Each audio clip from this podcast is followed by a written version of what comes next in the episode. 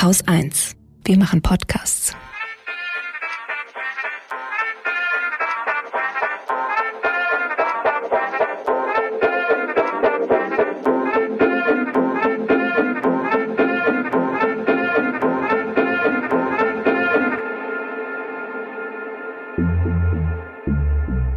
Hallo und herzlich willkommen beim Lila Podcast. Hier ist Laura Vorsatz und ich sitze hier zusammen, virtuell zusammengestellt natürlich mal wieder, mit vier weiteren Frauen, die da sind. Lena, Scham, Schoko und die andere Laura, Laura Lukas. Wir wollen heute so ein bisschen anknüpfen an die Folge, die wir zu feministisch Glotzen gemacht haben, denn wir sind nach wie vor im Lockdown und naja, beim letzten Mal ging es darum, was man in dieser Zeit vielleicht vermehrt machen kann, nämlich Serien schauen.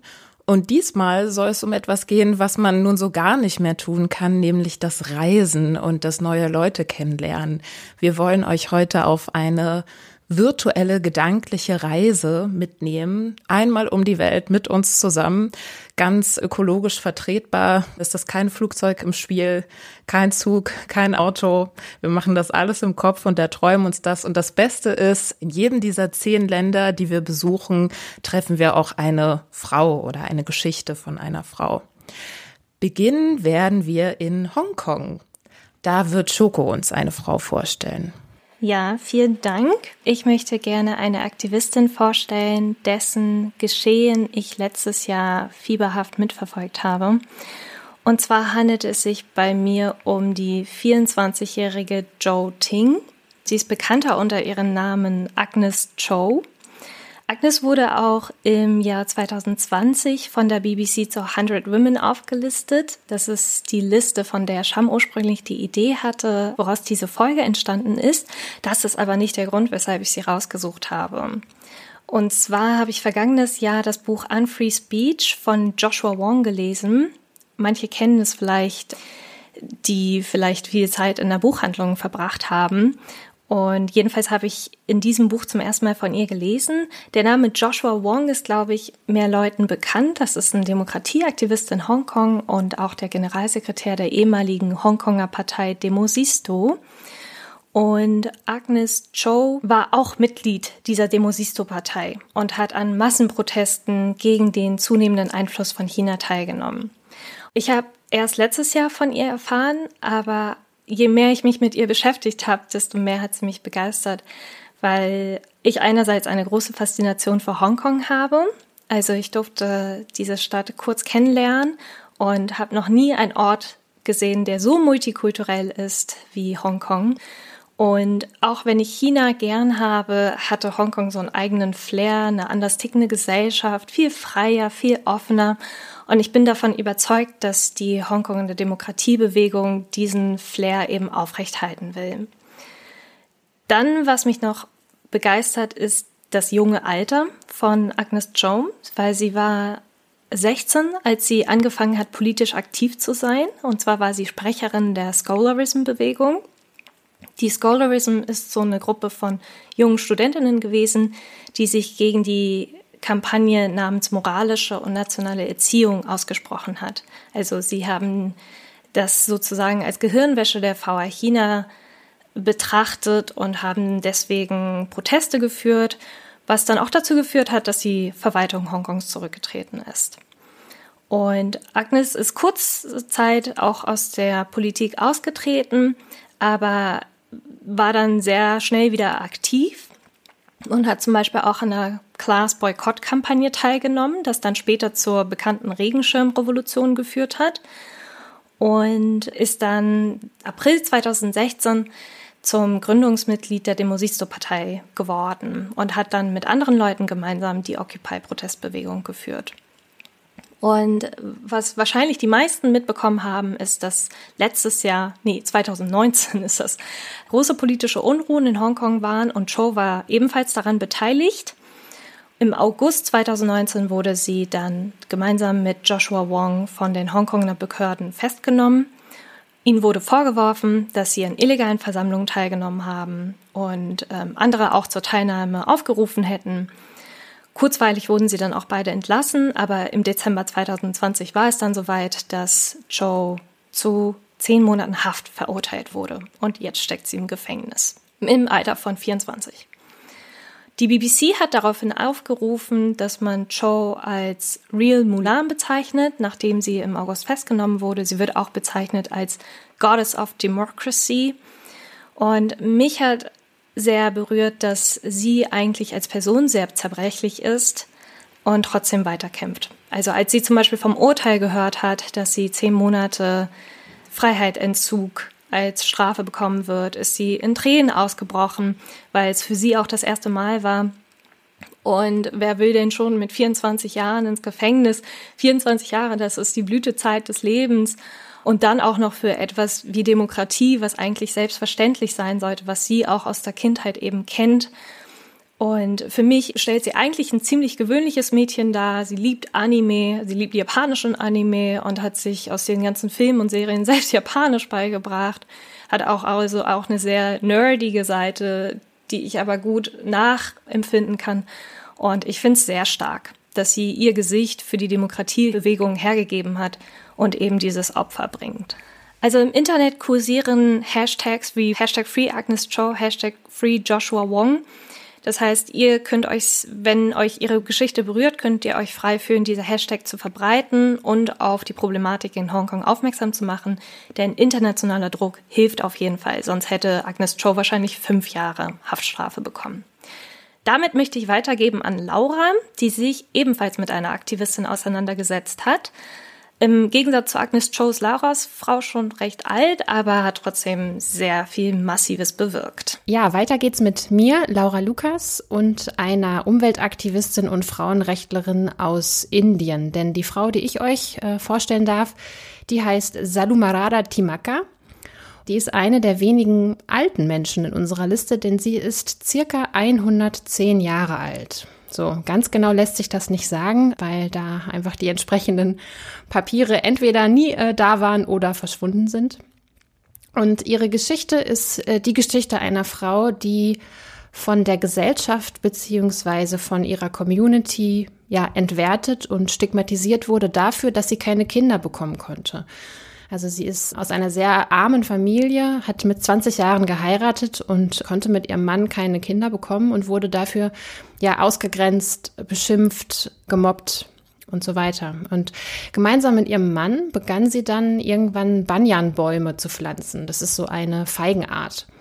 Und am Anfang haben die beiden das noch als Ritual gemacht, auch um sich zu trösten und in der Hoffnung, dass es dann vielleicht doch noch irgendwann klappt mit den eigenen Kindern. Ähm, doch irgendwann wurde die Sache immer größer und größer und die beiden haben angefangen, ja, diese Bäume äh, als eine Art Kinderersatz zu pflegen und dafür zu sorgen, dass die gesund groß werden, so wie man das mit Kindern auch macht. 384 Bäume hat äh, Salumarada im Laufe ihres Lebens gepflanzt. Und im Laufe der Zeit entwickelte sie sich zu einer gefragten Umweltaktivistin und Frauenrechtlerin. Sie hat sogar zahlreiche Preise bekommen. Seit den 90er Jahren wird auch immer wieder über sie berichtet. Aber trotz ihrer Berühmtheit lebte sie ihr Leben lang in Armut, also auch bis heute. Sie bekommt eine recht klägliche Rente. Letztes Jahr erschien eine Doku über Salumarada Timaka, äh, die man sich auch auf YouTube angucken kann und die wir euch auch in den Shownotes verlinken.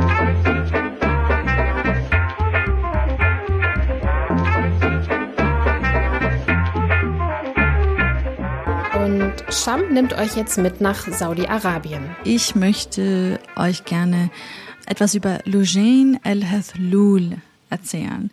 Das ist eine der bekanntesten Frauenrechtsaktivistinnen Saudi-Arabiens. Und sie sitzt bereits schon seit zwei Jahren im Gefängnis. Und ihr Verbrechen war, dass sie Auto fahren wollte. Die tolle Dame, die ist so alt wie ich, nämlich 31 Jahre alt und protestierte 2018 eben gegen das Autofahrverbot für Frauen, das der Kronprinz äh, Mohammed bin Salman schließlich endlich auch aufheben ließ. Leider Gottes aber erst nachdem sie festgenommen wurde. Al-Halul und 13 weitere tolle Aktivistinnen wurden damals zwischen März und Juni 2018 nacheinander festgenommen.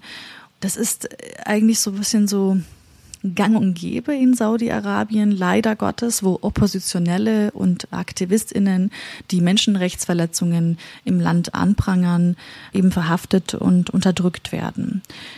Wie ich schon gesagt hatte, der Kronprinz hatte dann im Jahr 2018, also jetzt ungefähr vor drei Jahren, die Frauenfahr Erlaubnis ähm, erteilt und seitdem eben befindet sie sich im Gefängnis. Es ist nicht das erste Mal, dass sie dafür oder für ihren Aktivismus ins Gefängnis eingesperrt wurde. Leider 2014 musste sie schon mal äh, für ungefähr 73 Tage rein, aber das sagt sie in vielen Interviews sagt sie, diese Zeit, genau diese Haftzeit, hat ihr geholfen, so ein bisschen ihren Einsatz für die Frauenrechte zu formen und sie zu der Aktivistin zu machen, die sie halt eben heute ist. Die Geschichte von ihrer Festnahme 2018 ist eine dramatische und das liest sich wirklich wie ein Actionfilm.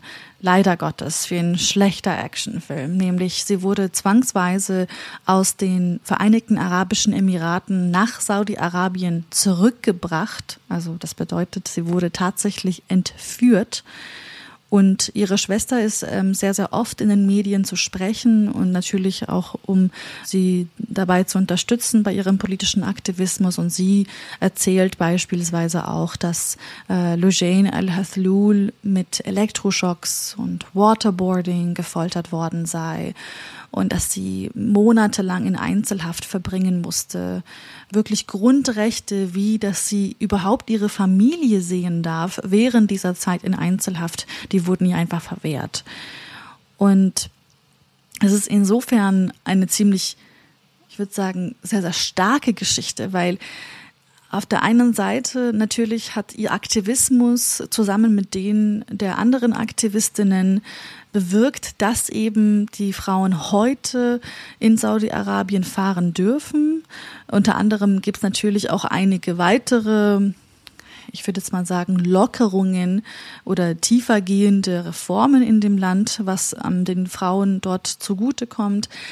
Auf der einen Seite hat ihr Aktivismus zwar saudischen Frauen in etlichen Lebensbereichen geholfen, aber sie leider sitzt immer noch im Gefängnis und heute fordern internationale Organisationen wie Human Rights Watch oder Amnesty International immerzu, dass äh, Lugane und eben die anderen Inhaftierten freigelassen werden.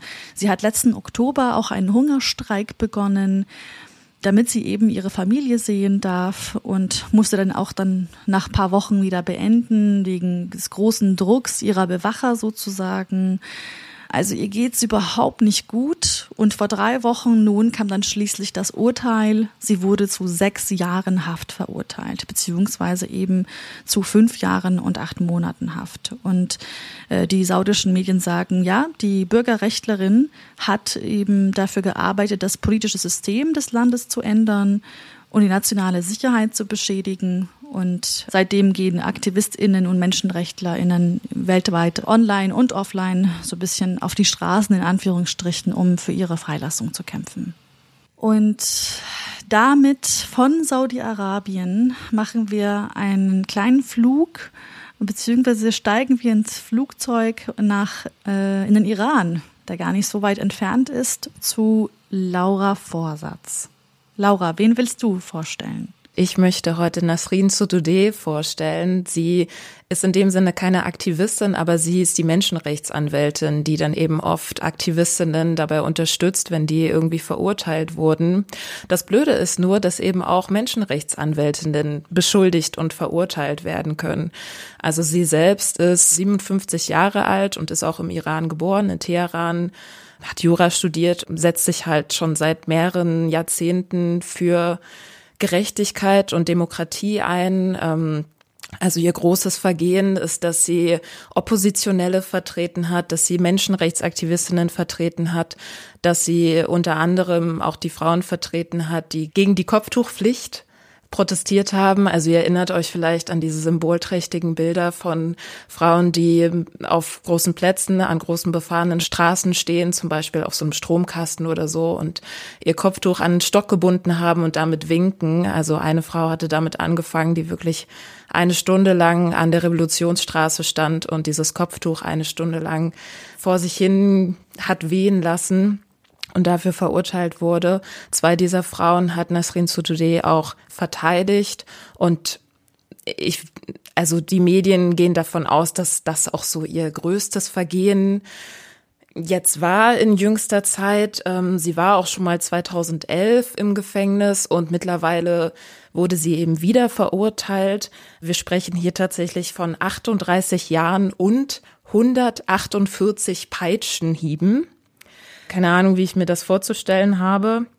Ähm, man sagt, dass es, dass sie zwölf Jahre davon absitzen muss, aber ich meine, zwölf Jahre sind ja trotzdem eine total lange Zeit. Es ist auch so, dass sie Familie hat, also sie hat einen Mann, sie hat zwei Kinder, ihr Mann ist auch Aktivist, aber ähm, es reicht halt nicht, dass sie in Haft ist, sondern ganz nebenbei wird dann auch mal ihre Tochter verhaftet oder die Konten der Familie werden eingefroren. Also von allen Seiten kommt halt weiter Druck, weil sie sich halt einfach nicht klein machen lässt. Also Außerhalb der Haft äh, hat sie ja immer weitergemacht und auch innerhalb des Gefängnisses fordert sie weiter Gerechtigkeit und vor allem jetzt gerade zu Corona-Zeiten höhere Hygienestandards. Also es muss im Gefängnis wirklich absolut schrecklich sein und sie ist jetzt immer wieder in Hungerstreik getreten, hat jetzt, als die Corona-Zahlen immer höher wurden und auch dadurch, dass die Gefängnisse so überfüllt sind, sich die Pandemie dort auch total verbreitet hatte, äh, Hafturlaub bekommen. Das aber tatsächlich, weil sie medizinische Untersuchungen wegen ihrer Herzprobleme bekommen sollte. Und dann wurde eben draußen festgestellt, ah, sie hat jetzt auch Covid-19, konnte deswegen auch ihre Kinder nicht umarmen während des Hafturlaubs und dann Anfang November 2020 war das jetzt, wurde dieser Hafturlaub auch beendet. Zufällig einen Tag bevor sie den alternativen Nobelpreis virtuell aus Schweden bekommen sollte, musste sie dann eben ins Gefängnis wieder zurück. Und also, ich weiß nicht, für mich ähm, ist das einfach, also ich, ich krieg das einfach nicht in meinen Kopf rein. Ich meine, ich war natürlich auch, also was heißt natürlich, ich war einfach noch nie im Iran. Alles, was ich darüber weiß, kenne ich irgendwie aus Büchern, aus äh, Graphic Novels wie Persepolis von Marjan Satrapi oder so. Und für mich ist es auch ein Land, wo dann auch m, hm, sehr viel Fantasievolles irgendwie so für mich mitspielt. Aber wenn ich dann auch diese Doku über Nasrin zum Beispiel sehe, die konnte man im Rahmen des Human Rights Festival Berlin sehen. Von Jeff Kaufmann gibt's die. Also sieht man einfach diese ganzen Ungerechtigkeiten und gleichzeitig aber eben auch, wie sie stark bleibt und immer dran bleibt. Also diese wahnsinnige Hoffnung und ähm, dieses Durchhaltevermögen, dass sie einfach wirklich will, dass sich das Land verändert, dass sich das demokratisiert.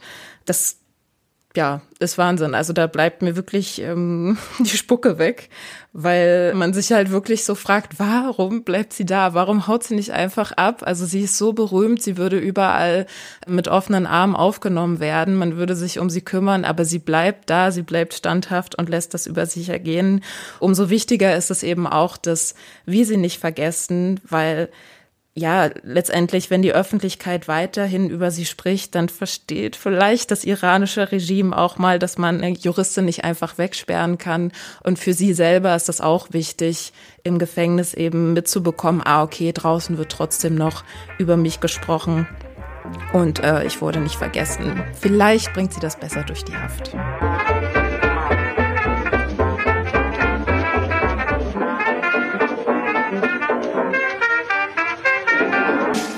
Und jetzt geht's wieder zurück zu Sham. Die hat nämlich eine Frau für uns in der Türkei getroffen, wenn man so möchte. Ja, danke dir, Laura. Tolle Frau. Meine, in Anführungsstrichen, meine Frau ist fast genauso beharrlich und auch hartnäckig. Sie ist Leila Güven. Sie ist 56 Jahre alt und ihr Beruf ist kurdische Politikerin in der Türkei wenn man sich ein wenig in der Politik der Türkei auskennt, der oder diejenige weiß, kurdische Politikerin in der Türkei, das ähm, verheißt nichts Gutes.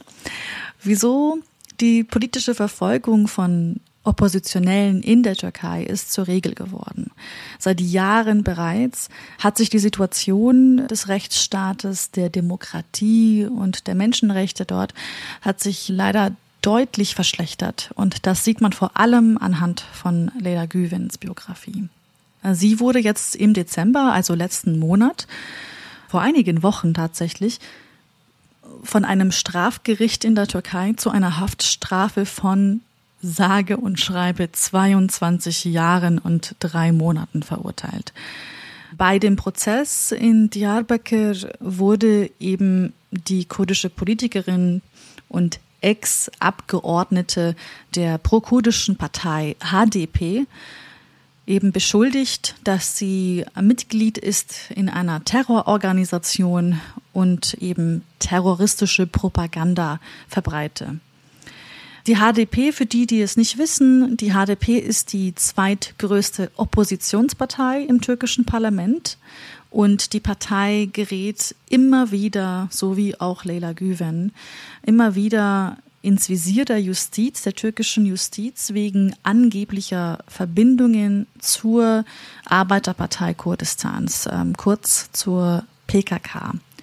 Und unter der Regierung von Erdogan ist es eben sehr, sehr oft passiert, dass eben die PKK, beziehungsweise es wurde der HDP immer wieder vorgeworfen, dass sie der verlängerte Arm der PKK sei. Und genau leider Gottes, diese Vorwürfe werden auch Leila Güven gemacht. Und Dutzende, wirklich Dutzende äh, BürgermeisterInnen und ParteimitgliederInnen wurden im vergangenen Jahr in Haft genommen. Also Leila Güvens Geschichte ist leider keine einzigartige in der Hinsicht.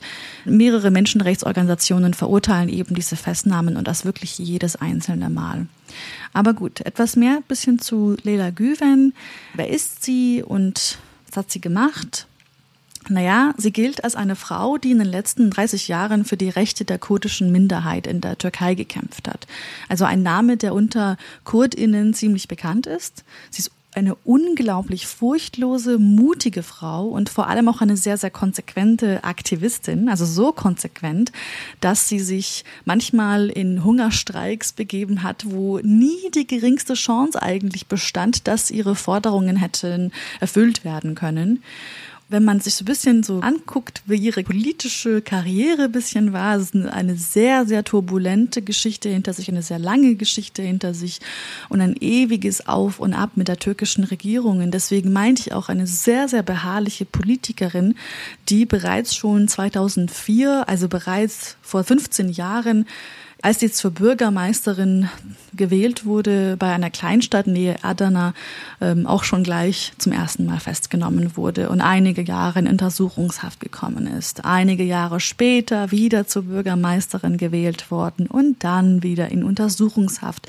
geraten vier Jahre wieder im Gefängnis äh, verbracht. Also fast wirklich in einem regelmäßigen Abstand wird diese Frau, diese Politikerin, die sich eben für die Demokratisierung der Türkei einsetzt, für den, für den Schutz von Minderheiten in diesem Land einsetzt, immer wieder gerät sie ins Visier der türkischen Regierung unter ähm, Präsident Erdogan und ihre Anhängerschaft und überhaupt auch ähm, ihre Fans sozusagen überall auf der Welt setzen sich für sie ein. Ich habe letztens auf Twitter mitbekommen, es gibt eine Briefaktion, schreibt einen Brief an Leila Güfin in, ähm, und, und schickt sie ins Gefängnis.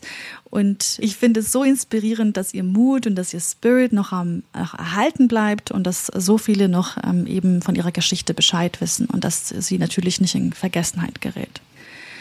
So, jetzt haben wir sehr viele Frauen kennengelernt, sehr viele tolle Frauen, fünf Frauen bisher. Aber wir haben noch sehr viele mehr für euch. Bevor es weitergeht, geht es erst einmal kurz, ganz kurz in die Werbung und dann sind wir wieder da. Werbung diese Folge des Lila Podcasts wird euch präsentiert von Skillshare.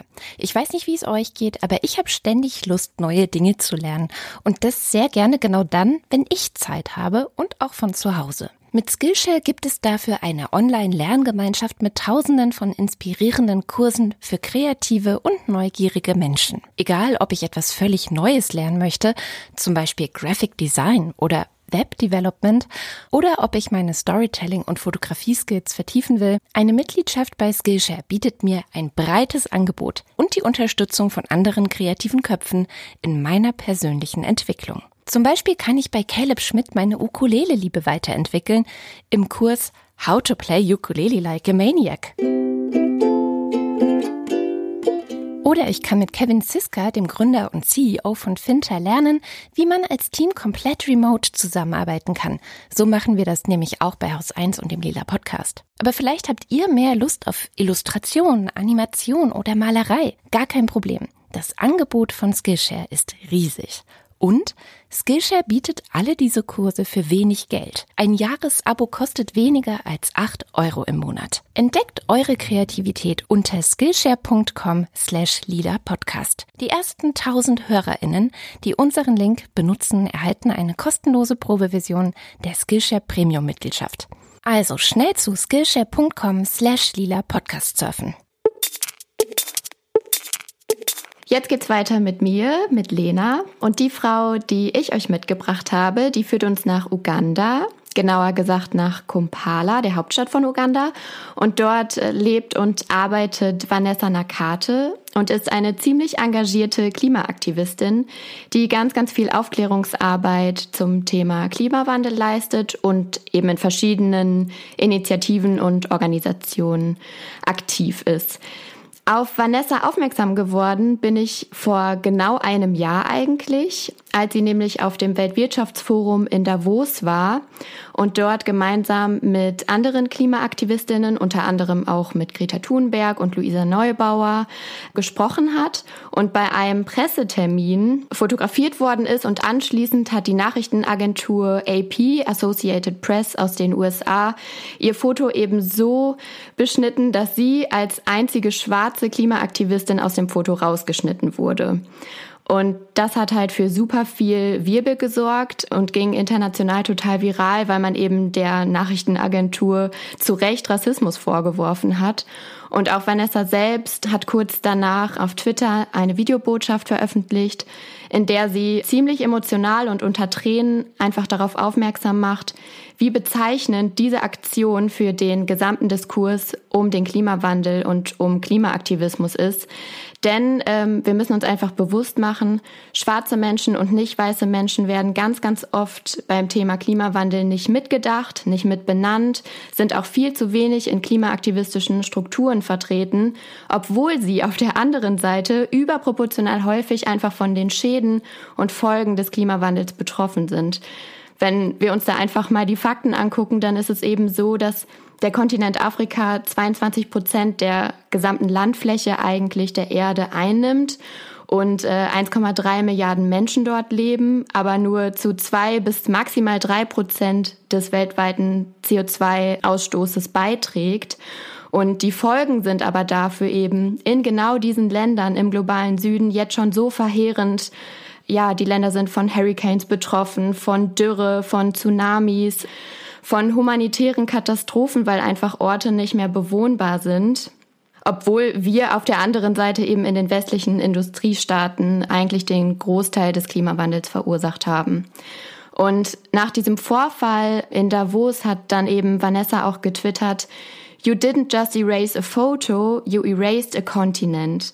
Also ihr habt nicht nur mich als Person aus irgendeinem Bild entfernt, sondern ihr habt einfach einen ganzen Kontinent übergangen, unsichtbar gemacht, gesilenced und genau das ist das Problem, wenn es um die Diskussion Klimawandel, Klimaaktivismus geht. Und das hat mich total beeindruckt und hat mich selber auch irgendwie nachdenken lassen über das Problem, so wie weiß ist eigentlich Klimaaktivismus, sowohl international als auch vielleicht national so. Wenn ich persönlich an Klimaaktivismus denke, denke ich sofort an Greta Thunberg und an Luisa Neubauer obwohl ja das natürlich bei weitem nicht alles ist und es so viele tolle junge Menschen überall auf der Welt gibt, die sich engagieren. Vanessa ist selber im Jahr 2019 zum Klimaaktivismus gekommen, als in Uganda eben die Temperaturen wieder mal so außergewöhnlich hoch waren, dass sie für sich irgendwie die Reißleine gezogen hat und dann vor dem ugandischen Parlamentsgebäude angefangen hat zu streiken Und mittlerweile, ja, eigentlich kurze Zeit später, ist sie so auf internationaler Ebene total bekannt und engagiert für mehr Klimaschutz und setzt sich vor allem für den Erhalt der tropischen Regenwälder im Kongo ein, aber hat auch Organisationen gegründet, wie zum Beispiel das Rise Up Movement in Afrika. Und ich finde es super beeindruckend und ich finde es wichtig, dass wir da irgendwie so auch unseren Fokus mehr drauflegen und ja, das einfach auch mehr beobachten und da mal rüberschauen, was da eigentlich passiert und was da für tolle, wichtige Arbeit geleistet wird. Kann ich auch empfehlen, dass man ihr auf Twitter folgt, auf jeden Fall. Ja, sie, genau. Sie ist da sehr, sehr aktiv und dann hat man auch schon sein Feed ein bisschen diversifiziert. Ja, sehr gut. Das ist ein guter Tipp. Und jetzt geht's zu Laura Lukas und die hat eine Organisation mitgebracht, die bei mir direkt um die Ecke ist. Ich sende gerade aus äh, dem Kölner Stadtteil Agnesviertel und die Organisation ist hier direkt zwei Straßen weiter. Bin ganz gespannt, Laura, was du erzählst. Ja, genau. Wir bleiben nochmal auf dem afrikanischen Kontinent, genauer gesagt jedes nach Liberia. Und die Frau, die ich euch jetzt vorstellen darf, die heißt Caroline Bova. Und die ist Frauenrechtsaktivistin und Direktorin bei Medica Liberia. Deswegen nehme ich mal an, Lena, die Organisation, die du meinst, ist Medica Mondiale, also sozusagen die Dachorganisation. Äh, ja. Ja, genau. genau. Medica Liberia ist eine der größten und wichtigsten Frauenrechtsorganisationen in Liberia. Und ähm, diese Organisation arbeitet hauptsächlich mit Frauen, die sexualisierte Gewalt erlebt haben. Und da ist insbesondere das Frauenzentrum in Fishtown, das ist so im Osten der, dieser Republik Liberia, eine sehr strukturschwache äh, Region. Da ist dieses Frauenzentrum eben eine der wichtigsten Anlaufstellen. 2020, dem großen Pandemiejahr. In diesem Jahr hat Bova eben einen essentiellen Beitrag zur Eindämmung dieser Corona-Pandemie in Liberia geleistet. Ähm, und Liberia, das ist ein Land, das ja schon 2014 vom Ebola-Virus so hart getroffen wurde. Und schon damals zeigte sich, wie viel härter so eine Pandemie Frauen treffen kann. Ja, also zum Beispiel eben wenn im Zuge dieser Pandemie erstrittene Frauenrechte gleich erstmal wieder beschnitten werden, wenn die Gewalt extrem ansteigt oder eben auch reproduktive Rechte eingeschränkt werden. Nun setzen uns ja diese Maßnahmen zur Eindämmung der Pandemie uns, uns hier in unserem kuscheligen Deutschland ja schon genug zu.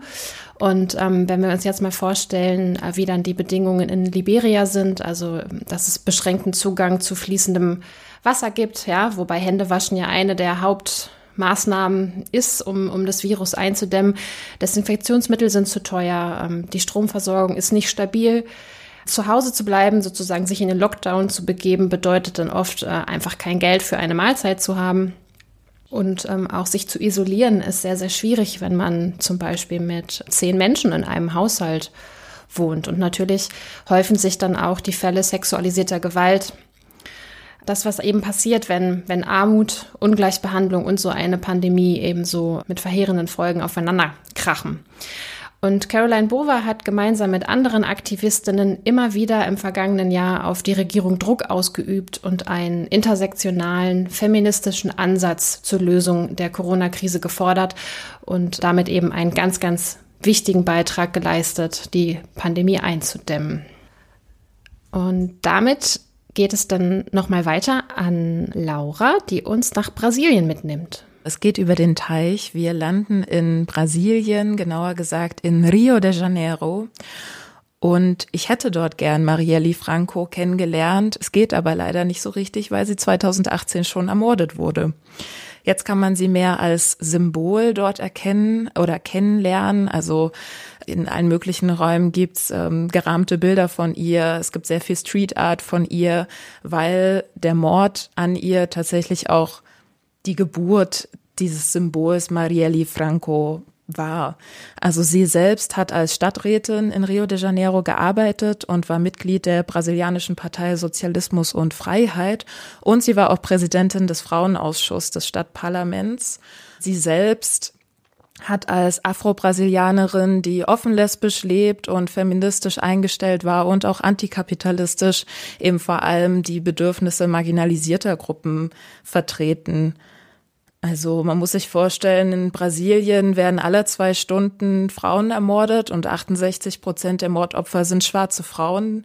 Alle 15 Minuten wird in Brasilien ein Mädchen unter 13 Jahren vergewaltigt und auch was Feindlichkeit und Tötungen von Menschen der LGBTQI-Plus-Community angeht, bricht Brasilien auch alle möglichen Rekorde. Das heißt, es gibt wirklich sehr, sehr viel zu tun. Zusätzlich hat Marielle Franco auch die Menschenrechtskommission geleitet, die überwacht hat, inwiefern die Militärpolizei die Korruption bekämpft hat. Also das ist ja auch ein sehr großes Thema in Brasilien. Bolsonaro wurde ja unter anderem gewählt, weil er als so korruptionsfrei galt. Also das ist den BrasilianerInnen offensichtlich ein großes Anliegen, dass das bekämpft wird. Und äh, Marielli hat das eben überwacht und hat aber insofern auch immer wieder kritisiert, wie da vorgegangen wird. Also es ist so, dass Militärpolizistinnen dann tatsächlich mit Hubschraubern über Favelas rumfliegen und dann versuchen da auf Drogenclans zu schießen und dann aber leider hier und da Jugendliche treffen. Also dabei sterben dann halt einfach 14-Jährige, die auf dem Weg zur Schule waren oder so. Und da hat sie sich dann eben getraut, das zu kritisieren. Das hat sie auch zwei Tage vor ihrem Tod gemacht. Der geschah im März 2018. Sie saß im Auto und es wurde acht bis neunmal auf das Auto geschossen auf offener Straße. Ihr Fahrer ist dabei auch gestorben und eine Mitarbeiterin, die hinten neben ihr saß, wurde schwer verletzt. Das Ganze hat aber diese Bewegung oder all die Dinge, für die Marielli stand und gekämpft hat, nicht irgendwie gesilenced, was ja sicherlich Hintergrund dieser ganzen Aktion war, sondern es hat tatsächlich einfach eine riesige Menge an Menschen mobilisiert. Also kurz nach ihrem Tod haben sich wirklich haufenweise Leute auf der Straße versammelt. Es gibt Schlachtrufe wie Marielli lebt, also bis heute wird es immer wieder gesagt. Und wir sind Marielli, weil das Ganze einfach auch als Anschlag auf die Demokratie gewertet wurde. Also sie steht einfach für was viel, viel Größeres. Und hat insofern ein großes Erbe hinterlassen, was jetzt tatsächlich auch weitere Frauen weitertragen. Also aus einer schwarzen Frau im Parlament wurden drei. Es gibt einfach ähm, nach wie vor Frauen, die sich dem Ganzen stellen, obwohl sie ja offensichtlich gesehen haben, was passieren kann, wenn man sich für die Rechte marginalisierter Gruppen einsetzt. Und vor allem auch, wenn man aus einer Favela kommt und dann ähm, NachbarInnen und FamilienmitgliederInnen zeigt, man kann politisch teilhaben in Rio de Janeiro in Brasilien, dass das auch als so gefährlich wahrgenommen wurde, dass offensichtlich jemand, also es gibt natürlich sehr viele Verdächtige, dass die als so gefährlich wahrgenommen wurde, dass sie halt aus dem Weg geräumt werden musste. Also ähm, ja, also wahnsinnige Zustände auf jeden Fall, die da so vor sich gehen. Und was mich jetzt so ein bisschen ärgert, ist, dass so die ganze jetzige Berichterstattung, die jetzt immer mal über Marielle Franco rüberschwappt, geht es immer sehr viel um die Aufklärung des Falls, was ja total wichtig wäre, mal rauszufinden, wer das nun war.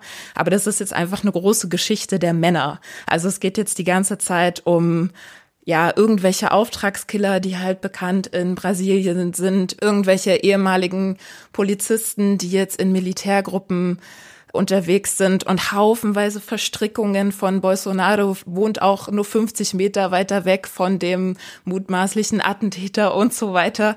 Also da kann man wirklich mehrere Kriminalromane drüber schreiben und das lenkt aber natürlich auch immer so ein bisschen davon ab, was Marielli eigentlich vertreten hat. Und daran möchte ich natürlich dann hiermit auch erinnern.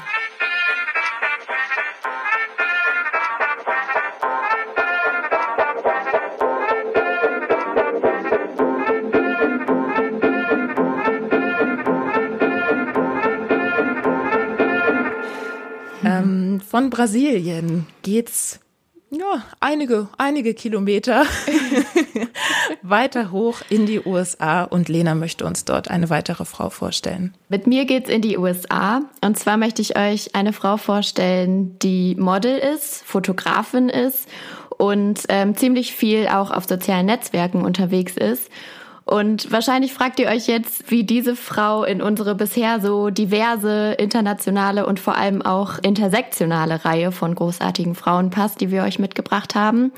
Und das möchte ich euch auch verraten, denn es handelt sich um Trista McGovern und sie ist kein gewöhnliches Model, wie wir sie vielleicht sonst viel auf Instagram und in den Medien sehen. Denn Trista McGovern hat eine sichtbare Behinderung. Und zwar hat sie spinale Muskelatrophie, kurz SMA, und das ist eine Erkrankung bestimmter Nervenzellen im Rückenmark. Und bei ihr führt diese Krankheit eben dazu, dass ihr Körper nach links gewachsen ist und sie dazu auch noch unter chronischem Lungenversagen leidet, weshalb sie eben auch durch ein Gerät beatmet werden muss und eben Schläuche zum Beispiel durch die Nase geführt hat, sodass sie eben einfach besser atmen kann. Sie arbeitet eben unter anderem als Model und macht nicht nur wunder wunderschöne Fotos von sich, sondern eben ganz besonders erotische Fotos auch. Also man kann sich das äh, so vorstellen, das versuche ich jetzt für unsere HörerInnen ein bisschen anschaulich zu beschreiben. Auf Instagram sieht man sie zum Beispiel, wie sie in super leicht bekleideter, erotischer Unterwäsche posiert und sich zum Beispiel an einen anderen Mann oder eine andere Frau schmiegt und ja, eben ziemlich erotische Fotos macht. Und was sie dazu eben auch noch immer wieder thematisiert und auch sichtbar macht auf ihren Bildern, ist eben ihre Bisexualität. Und für mich bringt die Frau einfach so viele verschiedene Ebenen mit ihren, ja, für mich schon sehr politischen Bildern einfach zusammen, weil sie ganz, ganz viele Tabus auf einmal bricht. Also zum einen modelt sie eben mit einer sichtbaren Behinderung und stellt sich damit irgendwie ja gegen so vermeintliche Schönheitsideale in unserer Gesellschaft. Und dann thematisiert sie eben die Sexualität von Menschen mit Behinderung, die eben in ganz vielen Kontexten ja normalerweise total tabuisiert wird und ja verschwiegen wird oder wo man irgendwie einfach nicht so viel drüber spricht. Und drittens zeigt sie eben, dass Menschen mit Behinderung nicht nur sexuell sind, sondern dass sie eben auch queer sind. Und das finde ich halt super, super cool. Und ich kann jeden und jeder nur empfehlen, mal bei ihr auf der Instagram-Seite vorbeizuschauen. Wir werden euch die auf jeden Fall in den Show Notes verlinken. Und ja, da kann man sich einfach mal von dieser tollen Frau inspirieren und mitschwingen lassen. Und ja, ich lese ihre Texte auch super gerne, die sie eben zu ihren super schönen erotischen Fotos dann auch immer noch dazu postet. Ja, und wie gesagt, einfach so total viele Tabus einfach bricht mit nur einem Bild und das hat mich total beeindruckt. Wir kommen zur letzten Frau. Schoko, du hast den Anfang gemacht, du machst das Ende. Ja, ich schließe jetzt mit einer letzten Frau ab. Wir waren jetzt in USA mit der wunderbaren Trista McGovern und segeln einmal über den Pazifik und kommen in Japan an. Und zwar habe ich mir als letzte Frau Yayoi Kusama rausgesucht. Kusama ist für mich eine sehr bedeutende Frau und sie ist auch eine der bedeutendsten japanischen Künstlerinnen der Nachkriegszeit.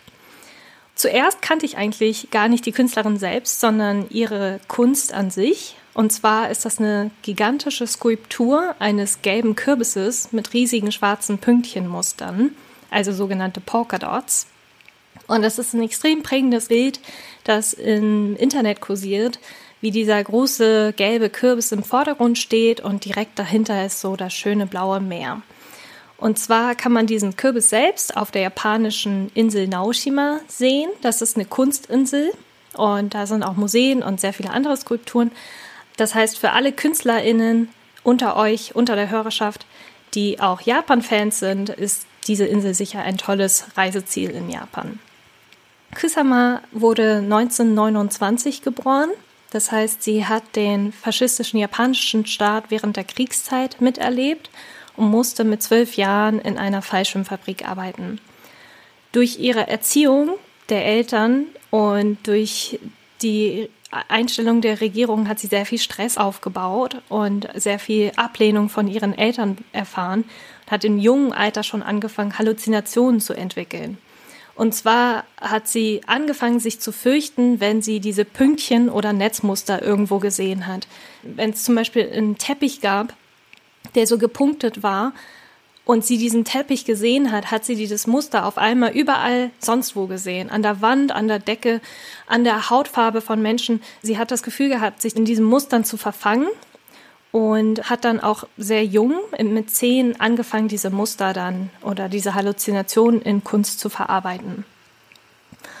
Und für mich ist sie sehr besonders, weil sie äh, einerseits so eine sehr traurige ähm, Familiengeschichte hat. Also sie hat eine autoritäre Erziehung erfahren und wurde abgestoßen und ist deswegen dann auch in die USA gezogen, wo sie dann auch jahrelang gelebt hat und wo sie auch sehr fasziniert war von zum Beispiel der freien Körperkultur der USA, was auch für japanische Verhältnisse sehr außergewöhnlich ist, also dass man so einen freien Umgang mit dem Körper pflegt, aber auch, dass sie sehr, sehr offen über ihre psychische Erkrankung redet und auch sehr offen über ihre Psychotherapie und ihre Behandlung spricht.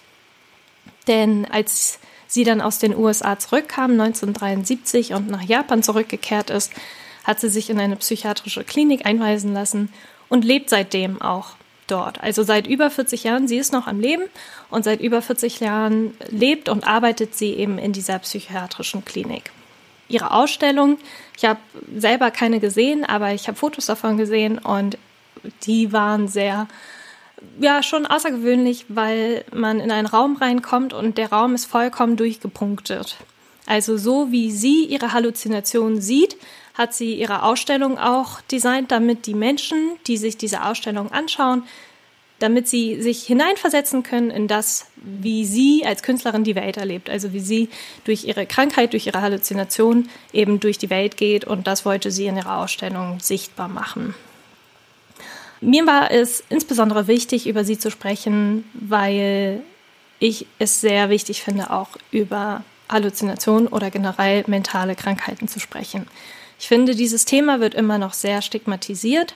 Viele Menschen haben ein verzerrtes Bild von psychischer Erkrankung, was dazu führt, dass Menschen sich nicht trauen oder es nicht für nötig halten, sich psychotherapeutisch behandeln zu lassen. Und eine psychotherapeutische Untersuchung sollte meiner Meinung nach genauso gehandhabt werden wie eine zahnärztliche Kontrolle oder so ein gynäkologischer Checkup einmal im Jahr besprechen und sich untersuchen lassen. Ich finde jede Person, die offen damit umgeht, sehr stark und hoffe, dass Xama für, für euch genauso eine Inspiration war wie für mich. So, das waren unsere zehn inspirierenden Frauen aus aller Welt, unterschiedlichen Bereichen mit unterschiedlichen Schwerpunkten. Wir hoffen, dass euch unsere Auswahl gefallen hat und dass ihr genauso viel Spaß hattet beim Zuhören wie wir beim Aufnehmen und beim Vorbereiten. Wenn ihr unsere Folge mochtet, dann empfehlt uns gerne weiter. Gebt uns gute Bewertungen bei iTunes und das hilft dann anderen Leuten, uns zu suchen weil der Lila Podcast dann häufiger angezeigt wird. Wenn ihr es euch leisten könnt oder wenn ihr uns noch mehr unterstützen wollt, dann könnt ihr das auch gerne finanziell machen. Also ihr könnt uns sowohl über Steady, über Patreon oder auch über die Direktüberweisung unterstützen. Ein großes Dankeschön geht auch an die liebe Karina Schröder, denn sie hat für uns in dieser Episode den Schnitt und den Sounddesign übernommen. Wenn ihr noch mehr vom Lila Podcast hören wollt, dann abonniert uns gerne. Auch bei Twitter oder auch über Instagram posten wir jeden Montag fleißig Buchtipps. Und außerdem verlosen wir auch manchmal bestimmte Kinokarten. Also momentan über Corona läuft das nicht, aber manchmal gibt es auch DVDs in den Stories, also schaut da gerne vorbei. Falls ihr ein kleines Unternehmen habt oder bei uns gerne Werbung schalten wollt, dann könnt ihr das auch gerne machen. Schreibt uns einfach eine E-Mail an werben.haus1.fm. Das waren Schoko Bethke, Sham Chaff, Laura Lukas, Lena Sindermann und Laura Vorsatz. Bis zum nächsten Mal. Ich hoffe, ihr hattet Spaß. Tschüss. Alles klar. Tschüss. Tschüss. Bye. Bis zum nächsten Mal. Macht's gut.